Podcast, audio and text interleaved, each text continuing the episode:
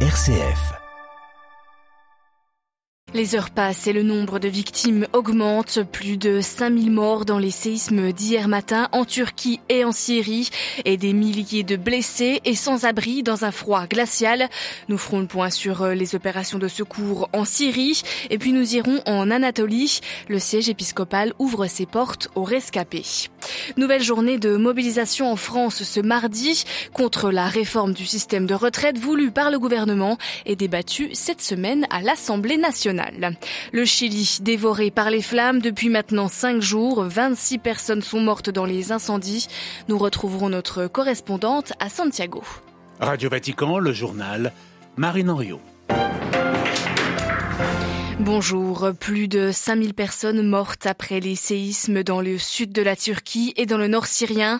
Et désormais, la course contre la montre et contre le froid pour secourir les survivants des décombres et accueillir ceux qui ont tout perdu. Près de 23 millions de personnes pourraient au total être touchées selon l'OMS. Dans le nord syrien, plus de 1600 personnes sont mortes. Les tremblements de terre ont détruit une zone déjà ruinée par 12 ans de guerre, un territoire contrôlé par les rebelles par les Kurdes ou par Damas. Des fractures qui transforment en casse-tête les opérations de secours. À Beyrouth, Paul Ralifet. Des pays arabes, l'Iran, la Russie et la Chine ont déjà envoyé une aide d'urgence en Syrie pour soutenir les opérations de secours dans ce pays où l'État a perdu une grande partie de ses moyens en raison de la guerre et des sanctions occidentales. Les fouilles se poursuivent dans des conditions climatiques difficiles pour essayer de retrouver des survivants dans des dizaines d'immeubles et d'habitations résidentielles qui se sont effondrés. La ville la plus touchée est Alep, mais aussi Latakia et Tartous sur la côte méditerranéenne et Hama au centre. Les secouristes manquent de tout, de carburant pour les véhicules, de matériel de premiers soins, de tentes et de couvertures. Le gouvernement syrien a lancé un appel à l'aide internationale et a demandé la levée immédiate des sanctions occidentales qui entravent l'arrivée massive de l'aide. Les chefs des églises chrétiennes de Syrie ont aussi lancé un appel à un élan de solidarité avec la population sinistrée. L'Organisation mondiale de la santé a estimé dans un communiqué que les principaux besoins non satisfaits pourraient se situer en Syrie dans l'immédiat et à moyen terme. Une responsable de l'OMS, Adélaïde Marchang, a déclaré que l'acheminement de l'aide par la frontière vers le nord-ouest de la Syrie risque d'être ou est déjà perturbé en raison des dégâts causés par le séisme. Paul Khalife, Beyrouth, RFI pour Radio Vatican. Et au total, près de 45 pays ont proposé leur aide en s'adressant principalement au président turc.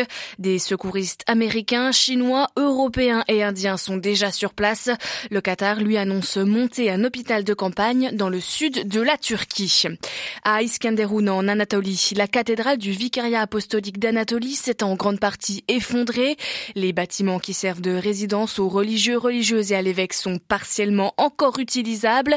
Les conditions sont très précaires. Tout commence à manquer, comme nous le décrit Monseigneur Paolo Bizzetti, le vicaire apostolique d'Anatolie. On l'écoute.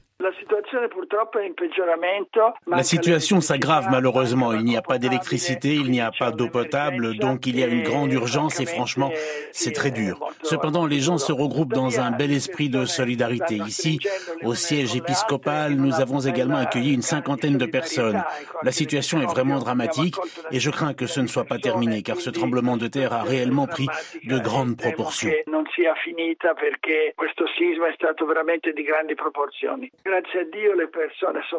Dieu merci, les gens gardent la foi, mais on ne peut nier que pour les réfugiés, c'est une tragédie dans la tragédie. Pour les autres, c'est une vie qui se trouve bouleversée. Ainsi comme souvent dans ces occasions, il y a un sentiment d'incertitude. Mais hier encore, on a pu célébrer l'Eucharistie, les gens ont prié, la foi est d'un grand secours. Voilà, monseigneur Paolo Bizzetti, le vicaire apostolique d'Anatolie en Turquie. Il était interrogé par euh, Béatrice Guerrera. Pas de retour au calme en Cisjordanie occupée. Un Palestinien de 17 ans a été tué ce matin par les forces israéliennes lors d'une opération militaire à Naplouse. Selon Israël, les soldats israéliens ont été visés par des jets de pierre et des cocktails Molotov. Ils ont riposté à balles réelles. Depuis le début de l'année, 42 Palestiniens et 6 Israéliens sont morts dans cette guerre fragmentée. Près d'un an après le début de la guerre en Ukraine, Moscou peaufine sa communication. L'offensive dans l'Est se déroule avec succès, déclare ce matin Sergei Shoigu, le ministre russe de la Défense, mettant une nouvelle fois en garde l'Occident. L'aide militaire de l'Occident à l'Ukraine ne fera que conduire à un niveau imprévisible d'escalade, avertit la défense russe. Hier, le secrétaire général des Nations Unies s'était inquiété des risques d'escalade dans la guerre en Ukraine. Les perspectives de paix ne cessent de se réduire et le monde se dirige les yeux grands ouverts vers une guerre plus large, s'est alarmé Antonio Guterres. Le chef de la diplomatie russe, Sergei Lavrov, est lui arrivé ce matin au Mali. Il sera reçu dans la journée par le chef de la junte malienne, Assimi Goïta. Cette visite est une première. Elle concrétise le rapprochement entre le Mali et la Russie. Depuis le putsch des militaires, c'était en août 2021. La Russie qui est désormais le principal allié de Bamako dans la lutte contre le djihadisme. Ce mardi, en France, nouvelle journée de mobilisation contre la réforme des retraites le projet phare du deuxième quinquennat du président français Emmanuel Macron, un texte arrivé hier à l'Assemblée nationale pour deux semaines d'examen. Aujourd'hui, le système français par la répartition n'est pas remis en cause, ce dont se réjouit Joseph Touznef, le secrétaire confédéral de la Confédération française des travailleurs chrétiens, la CFTC. Mais le texte prévoit le report de l'âge légal de la retraite de 62 à 64 ans et selon le syndicaliste, il ne va pas à l'essentiel. On l'écoute. Le système par répartition, c'est justement celui qui crée le moins d'inégalités parce que c'est un système de solidarité intergénérationnelle. Après, il y a évidemment, aucun système n'est parfait.